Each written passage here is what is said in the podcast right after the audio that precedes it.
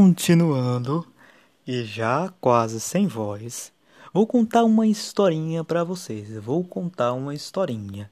Já mencionei algumas, se não várias vezes, o menino Heidegger, e eu não sei se vocês sabem disso, se vocês ouviram falar disso, mas já é algo bem conhecido nessas nossas conversas de boteco, nessas fofocas filosóficas corre aí a história de que o menino Heidegger era nazista, que o menino Heidegger era adepto do nazismo. E, de fato, não é só uma historinha. Se vocês lerem uma entrevista chamada é, Doravante, somente um Deus pode nos salvar, né? Ormai solo un Dio, tipo oi, aiutare, tipo aiutare. Acho que é algo assim, o que eu li na, na uma versão italiana desse texto. Lá, o, acho que é o texto da Der Spiegel, que é uma importante revista alemã. Lá, o entrevistador pergunta dessa relação do menino Heidegger com o nazismo. O Heidegger não desmente, o Heidegger não diz, eu, eu mesmo não, Deus me livre.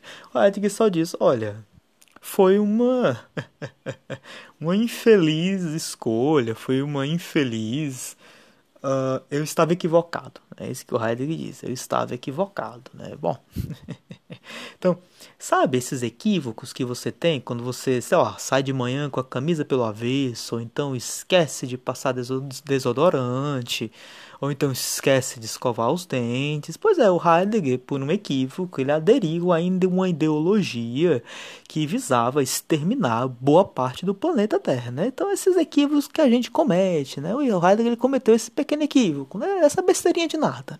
Virei nazista, essa besteirinha de nada. Que, aliás, o Hitler, para quem não sabe, tinha profundas admirações com, para com o Churchill na Inglaterra, em razão da dominação colonial que o Churchill tinha principalmente para com as Índias. Então, o, o Heidegger tinha um pouco, o Heidegger não, opa, olha o ato falho significativo. O Hitler tinha um pouco essa intenção de fazer o mesmo projeto do Churchill, mas em expressões e instâncias maiores, né?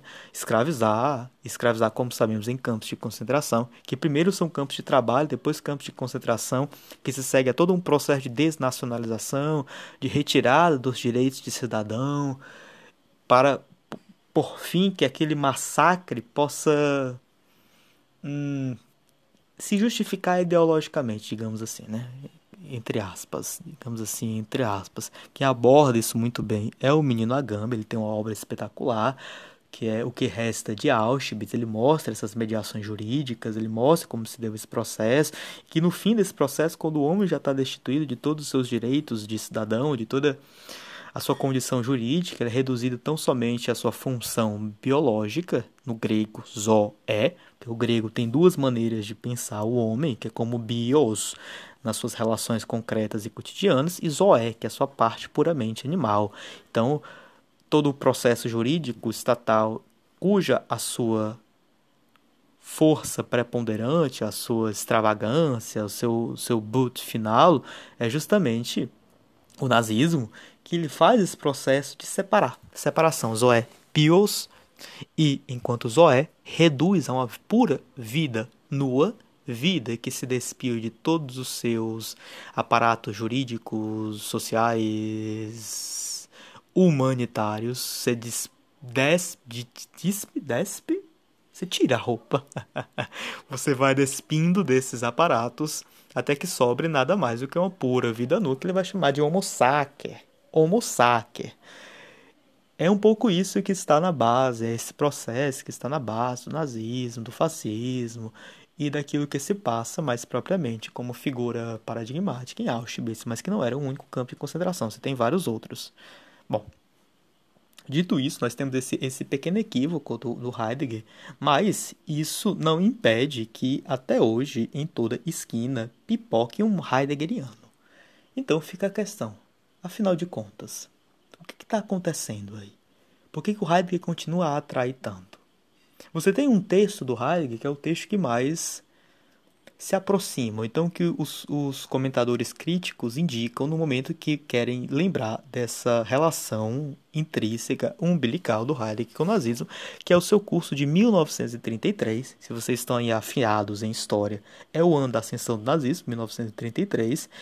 É um curso que aqui no Brasil foi traduzido com o título Ser e Verdade, que aliás é não deixa de ser interessante porque é um curso sobre Hegel e é um curso em que o Heidegger tenta a todo custo se distanciar daquilo que se apresenta em Hegel como uma certa realização da metafísica ocidental, que é na sua vertente ontoteológica, então trata-se de mostrar que a sistematização e a pretensão que a lógica hegeliana tem de ser uma apresentação de Deus antes da, do espírito da natureza, isso é o ponto culminante ou o ponto de chegar de toda uma descaracterização da metafísica ocidental que deixou de tratar daquela questão verdadeiramente filosófica, da questão que verdadeiramente importa, que é aquela do ser. Então, no curso que está mais que o Heidegger está mais próximo do nazismo é justamente o curso em que ele se confronta com Hegel, né? Então, isso é uma indicação, pelo menos negativa e exterior, de que o Hegel e o nazismo não tem absolutamente nada a ver. Mas voltemos para Heidegger. O problema é que eu li esse texto, né? Eu li eu li essa introdução desse texto, que é uma introdução que o Heidegger dialoga muito com a sua época, o Heidegger está dialogando muito com o que está acontecendo nesse período histórico. E, para ser bem sincero, a gente só consegue olhar e dizer que é um texto que tem antecipações ou então uma veia nazista, porque o nazismo já ocorreu e a gente já sabe dessa vinculação do Heidegger com o nazismo, que aliás é uma vinculação que não é para ser posta em discussão. Isso acontece, o próprio Heidegger disse, acabou-se. A questão é se a sua filosofia indica isso ou não. Né? E para indicar isso, os comentadores críticos vão nesse texto ser verdade, aí começa a discutir, afinal tem ou não tem. E quando eu li, eu percebi, isso aqui são impressões subjetivas, eu percebi que há de fato uma inclinação à radicalização nesse texto do Heidegger. Mas é uma radicalização que, a bem dizer, poderia ir para qualquer lado. Né? Se o Heidegger tivesse aderido ao stalinismo, hoje nós leríamos esse texto como uma indicação de que há ali um germe stalinista. O que eu estou dizendo é muito ousado, o que eu estou dizendo é muito doido, mas eu vou me valer do fato que pouca gente me escuta, pouca gente lê Heidegger, mas tem a questão, né? Eu, eu não estou só nessa. Eu não estou sozinho nessa. Se eu estivesse sozinho, eu ficaria com muito receio. Como eu não estou só, não tenho tantos receios assim.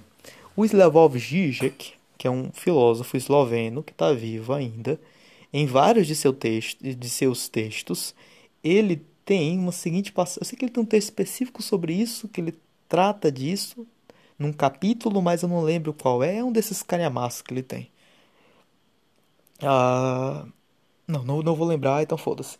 Num de seus textos, o Heidegger diz o, o Zizek diz o seguinte: Olha, nós devemos, pelo menos, verificar que há um germe correto ou então interessante na obra do Heidegger, que é aquele da radicalização.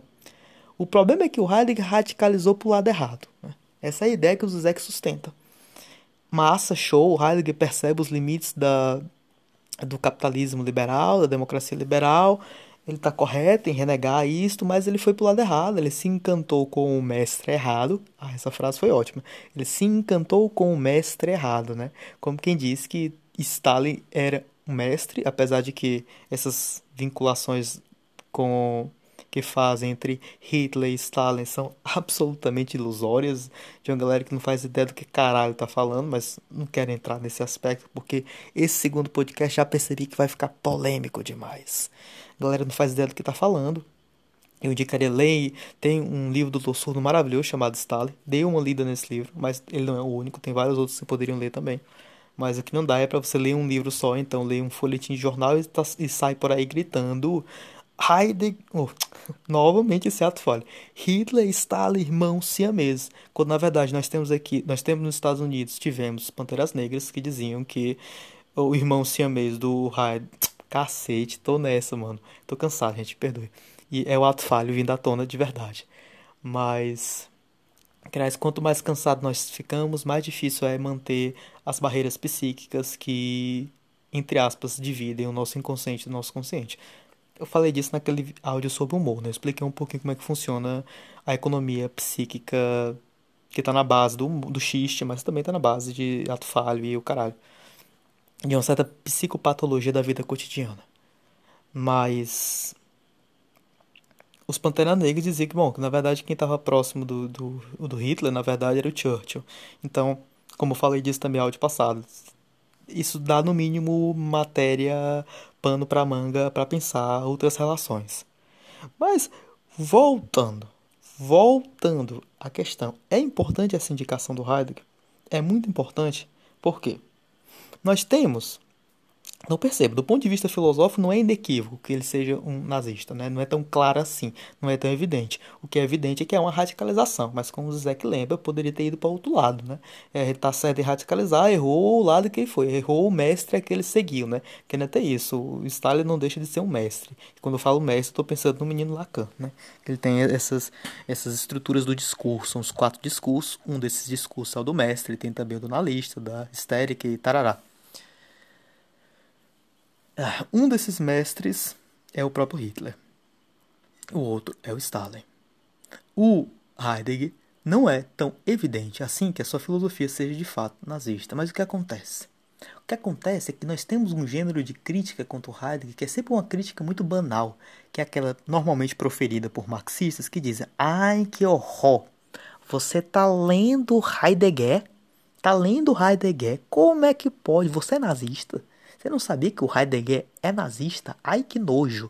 Você não pode, dizem os marxistas, alguns, separar autor da sua obra. Não pode, não pode dizer que é só uma escolha pessoal, pessoalis, que ele tem aderido ao nazismo e a sua obra, a sua obra não reflete. Na verdade, obra e vida do autor estão unidas, unificadas, que em parte não deixa de ser verdade, mas tem outras mediações aí, não é tão evidente assim. Gosto muito de uma obra do do menino Mesaros, Estivan Mesaros, sobre o menino Lukács, em que ele aborda um pouco essa relação dialética que existe entre autor e sua obra. Se a dialética é uma relação que tem mediações, não é tão direta assim. Mas a crítica marxista fica muito nisso. Você não pode separar-lhes autor de sua obra, então você não vai ler Heidegger porque ele é um menino nazista. Eu sempre achei essa uma crítica muito banal. E mais do, que isso, mais do que isso, é uma crítica ineficaz, porque isso não impede que em toda esquina pipoque um heideggeriano. O exemplo disso é um ótimo heideggeriano, mas ainda assim, nevertheless, um heideggeriano, que é o menino Roberto Espósito, né, que eu falei no meu primeiríssimo podcast, quando era, era um girino nesse, nesse mundo de podcasts. Falei nesse primeiríssimo podcast do menino Espósito, que é um heideggeriano. Então você simplesmente apontar de fora e dizer: olha, olha, isso é nazismo. Isso não ajuda muito na causa marxista, na causa de uma crítica séria do pensamento. Porque uma crítica séria do pensamento ela tem que ser imanente.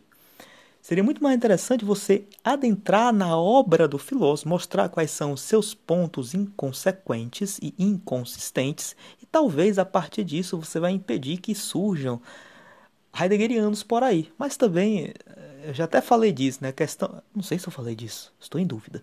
Mas a questão do, de como nós aderimos a uma determinada filosofia não é tão, não é, não é por pura lógica, não é logics, não é assim que funciona.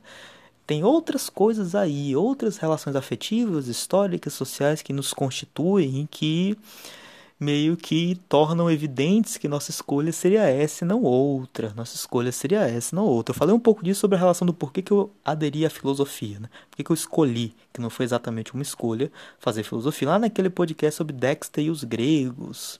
Ali foi uma exposição muito pessoal minha, muito foi algo muito pessoal, até me surpreendi depois, porque eu não costumo falar da minha vida privada com desconhecidos, mas aqui eu tô falando com o celular. Ha, olha a diferença. Olha o fetichismo, olha o fetichismo. Então, não basta uma crítica exterior, tem que ser uma crítica imanente. E uma crítica imanente da obra do Heidegger não é fácil, porque a começar que é uma, é uma obra muito difícil. Sei Tempo, que é uma obra de 1927, antes da ascensão do nazismo, mas que alguns dizem que já pode antecipar o nazismo ali, tarará. Não é tão fácil assim. Eu gosto sempre de lembrar que tinha que era um aluno, um aluno que gostava muito do Heidegger, o menino Marcuse, que não é um qualquer, que na verdade o Marcuse é brilhante. E o Marcuse era aluno do, do, do Heidegger, não percebeu essas, essa, essas, essas loucuras nazistas do Heidegger. É obrigado Marcuse a fugir na época na ascensão do Hitler, viu o discurso, foi logo embora, sacou logo que a merda ia ser grande. E Muito tempo depois, ele escuta que seu antigo mestre era nazista, aderiu ao nazismo, foi enfeitiçado. Ele fica, meu Deus, como pode? Então, o Marcuse, que era genial, não percebeu esses germes de nazismo no, no Heidegger. Então, que já mostra que esse negócio de crítica imanente é sempre muito complicado. E nessa, eu estou citando uma entrevista que o Marcuse deu sobre o Heidegger. Procura, é uma entrevista muito boa, muito informal, então não é densa e filosófica. Você bota assim, Marcuse Heidegger e vê as entrevistas. O Marcuse ele, ele, sempre, ele sempre lembra o seguinte, o Marcuse ele tenta um pouco fazer isso, dizer, olha, que na verdade, lendo agora eu percebo que tinha alguns germes de nazismo em Sei Tempo, que era de 1927. Mas ele vai dizer, olha, ele sempre complementa com muito pudor e com muito bom senso, dizendo, olha, esse tipo de percepção retroativa, uma vez que o fato já se ocorreu, é muito fácil, né? Difícil é na hora você perceber. Então, calma, não é tão evidente assim. Mas de qualquer forma, é mais interessante para querer desmascarar, desmascarar-lhes o nazismo do Heidegger, tentar fazer uma crítica imanente, e aí talvez você vai impedir que pipoque tantos heideggerianos assim. Ou talvez não, ou talvez não. Mas o que importa é uma crítica imanente. E no título deste podcast eu falei de uma crítica estruturalista. Vamos falar um pouco disso. O que, é que eu entendo por crítica estruturalista? E por que que, em certa medida, é isso que eu estou tentando buscar? uma crítica imanente, tentar pensar a coisa por ela mesma. Em Shingeki. É por isso que eu disse no áudio passado que eu vou querer reassistir todo esse bagulho para tentar entender o que, que esse anime está querendo dizer. E tentar entender, ou tentar insistir, que não é porque eu denuncio o fetichismo presente no, na cultura otaku, não é porque eu digo que é esse fetichismo que guia muito das percepções desses otaquinhos, que eu vou sempre necessariamente me opor a isso. Eu vou sempre necessariamente pensar o anime como uma produção do espírito e tentar fazer esse caminho oposto, né, de sair do anime e pensar a cultura da época, de tal maneira que o anime vai ser quase que só um trampolim. Bom, eu já fiz isso, eu já fiz, tentei pensar imanentemente a coisa, como foi o podcast sobre o maravilhoso Shiroi Suna, e até também sobre uh, sobre Kimetsu. Foi só imanente, não fiz conexões com a cultura, não saí. Claro que ali eu não estava concebendo que esses personagens existiam de fato, eu sabia que você tinha um criador, sabia que você tinha alguém que desenhava, que você tinha um, uma circulação daquela mercadoria, porque o anime não deixa de ser mercadoria. Mas ainda assim é algo mais imanente, que eu tento desbravar o conceito da coisa, principalmente em Shiroi Suna. E eu defendi no adendo que eu publiquei depois, e que eu comentava também a questão do Shiroshino, por que, que foi importante? Por que, que é importante você criticar nessa crítica imanente, tentar revelar o conceito da coisa, o que, que o anime está tentando dizer? E aí, a minha maneira, eu lembrei que Shiroi Suna é uma, é uma, tá falando sobre o amadurecimento humano, o amadurecimento da, da, da Kokoro, da, da, Kokoro, não me lembro o nome da menina, mas o amadurecimento das meninas que estão ali no aquário, trabalhando e tarará. E isso não está tão evidente assim. É preciso um certo raciocínio, um certo, um certo esforço mental para desbravar, para revelar esse conceito interno à coisa, que é imanente à coisa, é interior, mas não necessariamente implica uma saída da coisa, uma saída do anime para a cultura da sua época. Então perceba, eu faço isso também. E às vezes eu ficava até pensando comigo, mas o que é que eu quero? O que é que eu pretendo com o meu, meu podcast, afinal de contas? Eu já disse algumas vezes que meu podcast não é de review. E por não ser de review, não me importa tanto o que é que a história está dizendo, o nome dos personagens, se eu falo o nome do anime certo ou errado, foda-se, né? Que eu não quero ser especialista em anime.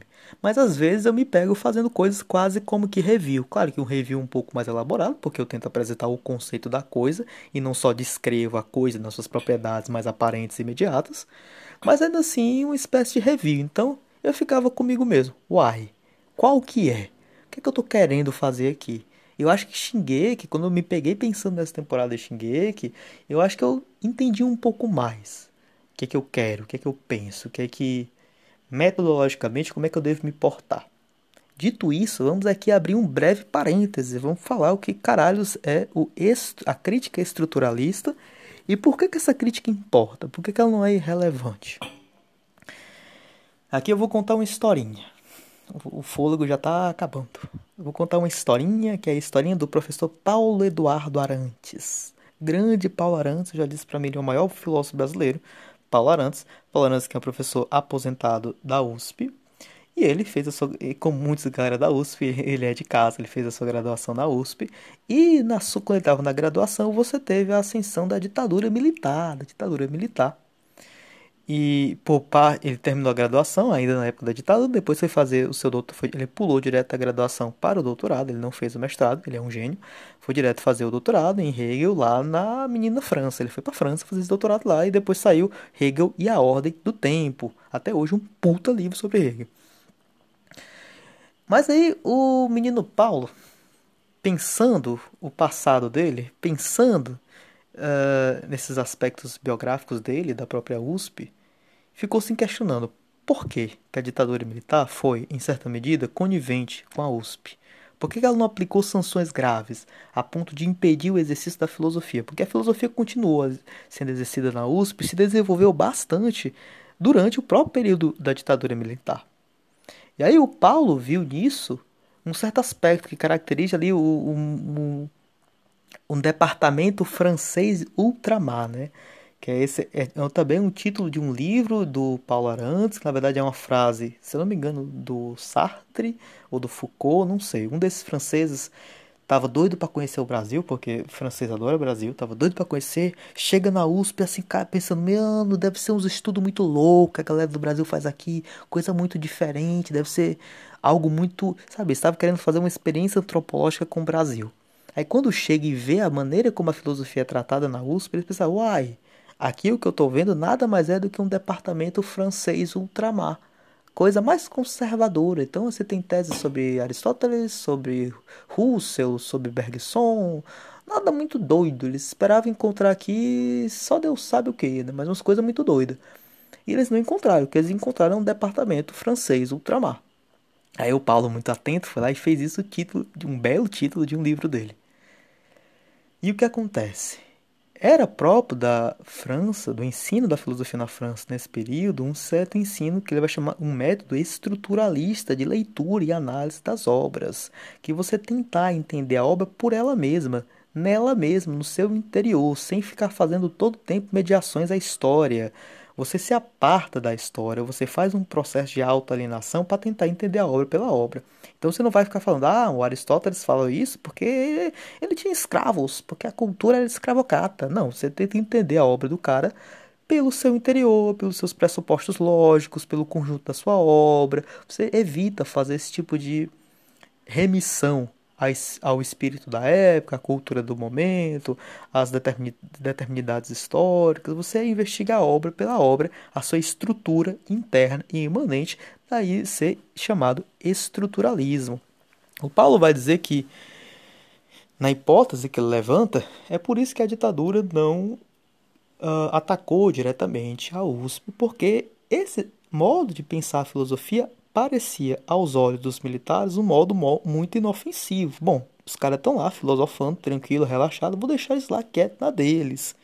E por isso, isso permitiu que a USP continuasse a desenvolver seu departamento de filosofia e mais do que isso, continuasse a cultivar a mente dos estudantes. Porque eu sei que é muito tentador você tá a todo momento querer remeter a filosofia para a história, dizer, ah, Tal filósofo só disse isso porque olha o momento histórico dele, é um burguês safado, ou então é um nazista, ou então é um escravocrata. Eu sei que isso é tentador, mas em certa medida isso termina não sendo um pensamento verdadeiro e efetivo. Pode ser um pensamento verdadeiro, como é o caso do Marx. Marx faz isso e faz com muito, muito primor, muito rigor. Ele, ele se garante muito no que faz. Mas normalmente quando a galera de fora faz isso é uma pobreza de pensamento gigantesca.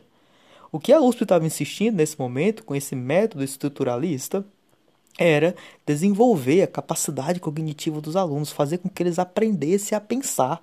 E isso por si só, por mais que não seja imediatamente político, que não apresente imediatamente consequências políticas e práticas, tem um valor inestimável que no futuro pode vir a dar, sim, frutos práticos, frutos políticos, porque agora a meninada está aprendendo a pensar por conta própria. Sabe aquele negócio da autonomia kantiana, do é, que c'est qu'est-ce que sont la lumière, né? O que, que são as luzes, o que é o iluminismo. Isso é importante, isso ajuda o menino a pensar por conta própria. Isso não é uh, moeda de baixo valor. Não, isso é algo importante.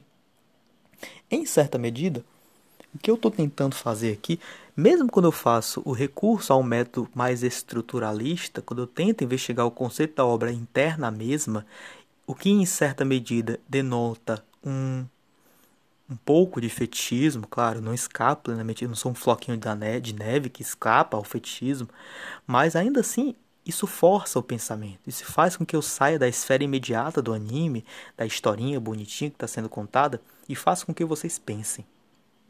Nem que seja para chegar ao conceito daquilo que eu estou vendo, mas aquilo que eu estou vendo é fetichizado, claro, é uma mercadoria, mas ainda assim tem um conceito, tem uma ideia por trás. Pode parecer que é só um bocado de meninazinha fazendo coisas de meninazinhas e tarará, mas na verdade tem uma ideia ali que o autor, o criador, está tentando passar. Isso é, isso é, estruturalismo. E o que eu quero fazer com Shigeki, quando, vou, quando for reassisti-lo, é isso. Fazer um pouco esse exercício estruturalista, tentar entender o que, é que a obra está querendo dizer, o que é que ela é em si, sem de imediato tentar estabelecer essas mediações históricas. Mas, e aqui que começa os limites da crítica estruturalista, é aqui que começa a sua exposição.